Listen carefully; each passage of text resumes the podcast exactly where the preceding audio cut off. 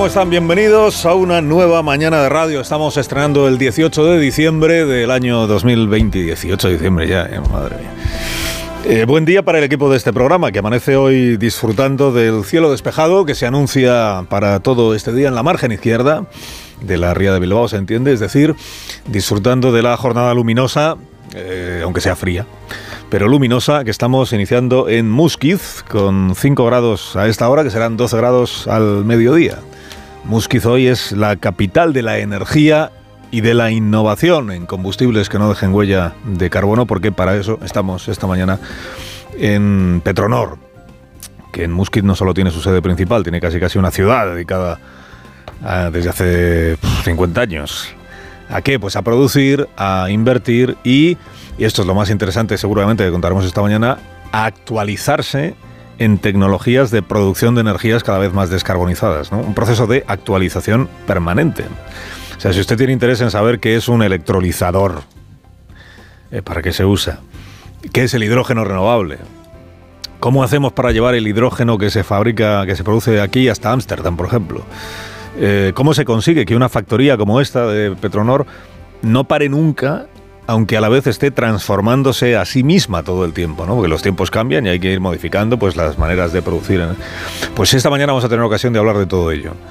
Desde Petronor y a la vera del castillo de Muñatones, y ahí donde usted lo ve, pues va camino de cumplir 600 años, 600, patrimonio de esta ciudad, naturalmente que sí, y que debe su, ubicación en el castillo a que en otros tiempos aquí había un puerto fluvial, o sea, no cabían petroleros por el río Barbadún o el río Mercadillo.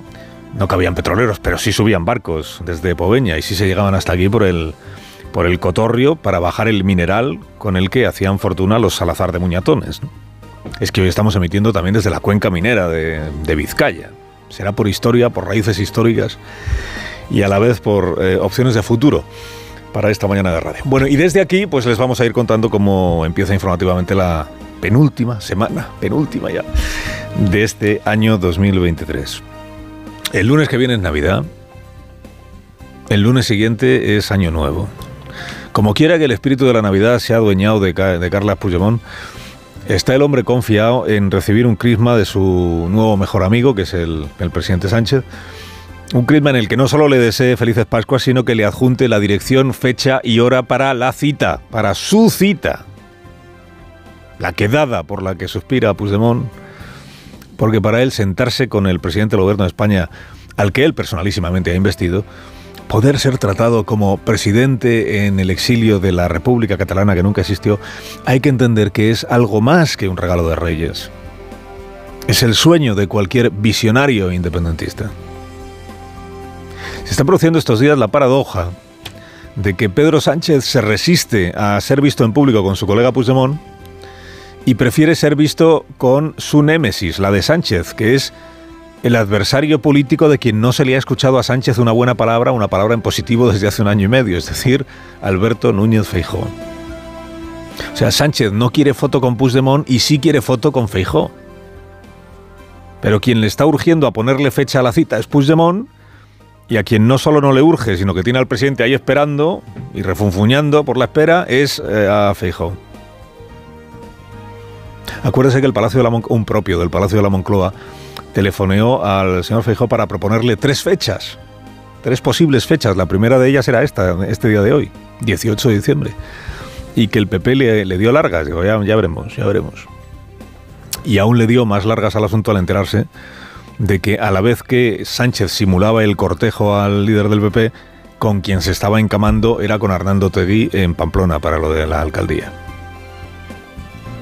que el presidente de gobierno de una nación democrática convoque para abordar asuntos pendientes al líder del primer partido del país es rutina en casi todos los eh, sitios serios que uno puede imaginar. Rutina. En España es un acontecimiento. No solo eso. En España, cuando el líder de la oposición recibe una llamada del Palacio de la Moncloa, lo primero que piensa no es, por fin se abre camino el diálogo, no. Lo primero que piensa es, qué raro, ¿cuál será la trampa? En España, cuando Sánchez o Feijó reciben una oferta del otro para pactar alguna cosa, inmediatamente sacuden esa oferta a ver qué truco lleva dentro. Se malician ambos que no es afán de pacto, sino emboscada. Emboscada, una celada. Claro, dado que Pedro Sánchez tiene acreditado un talento infinitamente superior al de Núñez Fejo en esto de la táctica, del relato y de la encerrona, pues es comprensible que en el PP anden dilatando la cosa y planeando no tanto la reunión como el control de daños, posibles daños, por esa reunión. Que hombre, siempre habrá una parte de, de la derecha, más a la derecha, que te diga que has caído en la trampa, que, que te has dejado enredar, que estás contribuyendo, estás siendo cómplice de la estrategia, siempre habrá, pero... Pero hombre, si te llama el presidente, pues en la diplomacia monclovita es, cierto esto, la forma de cortejar a un señor de derechas que no sea Puigdemont, se entiende, para que acuda presuroso y receptivo a la Moncloa, la, diplomacia consiste no en cursarle una invitación afectuosa, no, no, que consiste en ponerle a parir en público, por rezongar, en lugar de personarse inmediatamente en palacio, ¿no? La jefa de esta diplomacia monclovita resultó ser ayer eh, Nadia Calviño, en breve presidenta del Banco Europeo de Inversiones. Y entre tanto, pues vicepresidenta 1 y mitinera en Galicia este fin de semana. Observe la manera sutil en que pone en duda que Feijó sea cortés y democrático. Es de primero de democracia y es de primero de educación. El presidente del gobierno llama a la Moncloa y se va. Y se responde cuando el presidente del gobierno, Pedro Sánchez, tiende la mano para tratar de pasar de la confrontación al diálogo, del conflicto a la cooperación, que es lo que España necesita. De primero de democracia. El presidente llama y se va. Ha dicho así, parece que sea una orden en lugar de una invitación. Hombre, es verdad que rechazar una invitación del presidente del gobierno es, anómalo, ¿no? Es, anómalo. A ver, Feijóo va a ir.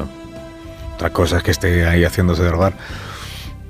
Te llama el presidente, pues tú vas a ver qué es lo que te presentas allí, a ver qué es lo que quiere, le llevas tu propuesta, y si hay suerte, pues igual hasta alcanzan algún acuerdo, ¿no? Es verdad que todo sería más fácil si ambas partes se fiaran la una de la otra, que este es el, el problema de fondo y si ambas partes se comprometieran a no hacer uso partidista de lo que suceda en esa reunión, sobre todo si al final no se llega a ningún acuerdo y no se pone ningún huevo, ¿no? ¿Quién culpa a quién y quién culpa más a quién? Lo natural es que el gobierno y la oposición se hablen y se entiendan, sobre todo en un país como el nuestro que en este momento tiene un gobierno en minoría parlamentaria, por más que pueda contar con el apoyo de Bildu, de Esquerra, de Junts, pero es un gobierno en minoría parlamentaria y encima tiene a los cinco de Podemos, que también tiene que hablar con ellos, y a una oposición que lidera, en realidad, el, Partido Popular es el primer partido político del país. Y esto pues hace aún más razonable que el gobierno y la oposición, o el PP, se entiendan, ¿no? Claro que es razonable que se entiendan. Ya lo era en 2018, cuando Pedro Sánchez anunció que rompía relaciones con el PP, porque no le gustaba lo que estaba haciendo Pablo Casado ya dijimos aquí, romper relaciones entre instituciones y partidos políticos como si fueran estados enemistados entre ellos, pues es un disparate. Lo natural es entenderse, pero para entenderse lo primero es haber generado confianza. Que el otro sepa que discrepar no es engañar, ni torear, ni traicionar. Salieron a la calle los pamploneses que desearon hacerlo, claro, a protestar por el casamiento del PSOE con Bildu en Pamplona. Casamiento que no es nuevo, pero que ha dado a luz por vez primera un gobierno municipal cuya llave tiene el PSOE y cuya llave entrega generosamente el PSOE a los de Otegi. Bueno, generosamente es una manera de hablar, porque tampoco es que sea generosamente. En política todo tiene precio, todos son, todos son negocios políticos, pero negocios. Y claro, esto es lo que es, ¿no? Tú me invistes a Chivite presidenta, tú me invistes a Sánchez presidente, oye, qué menos que recibir a cambio la investidura de Asirón como alcalde de Pamplona. Fíjate que esta vez nadie está reclamando pedagogía porque está todo más claro que el agua. A los votantes de Bildu les parece un avance sustancial hacia la democracia. Porque los votantes de Bildu entienden que la democracia es lo que encarna Bildu, la verdadera democracia, todo lo demás es maquillaje, ¿no? Al PSOE le parece que esta es una prueba de lo fecunda que es la gran familia progresista separatista con Oscar Puente ahí en el papel de orgulloso padrino de la gran familia. Y a los votantes de UPN y a los navarros que aún creían que a Bildu no se le iban a entregar gobiernos mientras no asumiera críticamente su propio origen, pues les parece que esto es un retroceso y un incumplimiento como una casa de la palabra que se había dado. Y por eso se manifestaron ayer. porque no les gusta lo que pasa en eso. Oye, tan legítima es una moción de censura municipal como una concentración para protestar por una moción de censura. Entonces tiene que tener presente también el Partido Socialista de Navarra, que es gobierno en esa comunidad autónoma, para no confundir la disconformidad de una parte de los ciudadanos con la insubordinación a las reglas democráticas. Esto de solo aceptan las normas democráticas cuando gobiernan ellos. se puede protestar o mostrar el desacuerdo con una decisión sin poner en cuestión las normas democráticas. Ya dijo ayer el diario El País que Sánchez ha roto los últimos tabúes. Es la manera de decir que ha roto las últimas promesas, ¿entiendes? Es que en la prensa mejor recibida en el Palacio de la Moncloa, el PSOE no blanquea a Bildu, lo normaliza. Aquí blanquear solo se blanquea a la extrema derecha. A Bildu, como a Puigdemont, se le normaliza. Y los compromisos no se incumplen, lo que se hace es superar tabúes. Conseguir que Bildu quiera hacer política. Hombre, querer ha querido siempre hacer política a su manera, claro. Siempre ha querido hacer política, siempre que no se le exija asumir su propia responsabilidad en lo que significó el terrorismo de ETA. Y anunció ayer el diario País, ya anunció ayer en todo caso, que eh, la gestión gubernativa volverá a primer plano esta semana. Porque llegan, atención, mañana Consejo de Ministros, decisiones económicas con buenas noticias.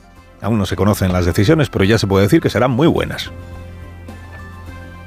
Tan buenas como normalizar a Bildu. Para que gobierne, por la gracia del PSOE, el Ayuntamiento de Pamplona. Carlos Alsina en Onda Cero.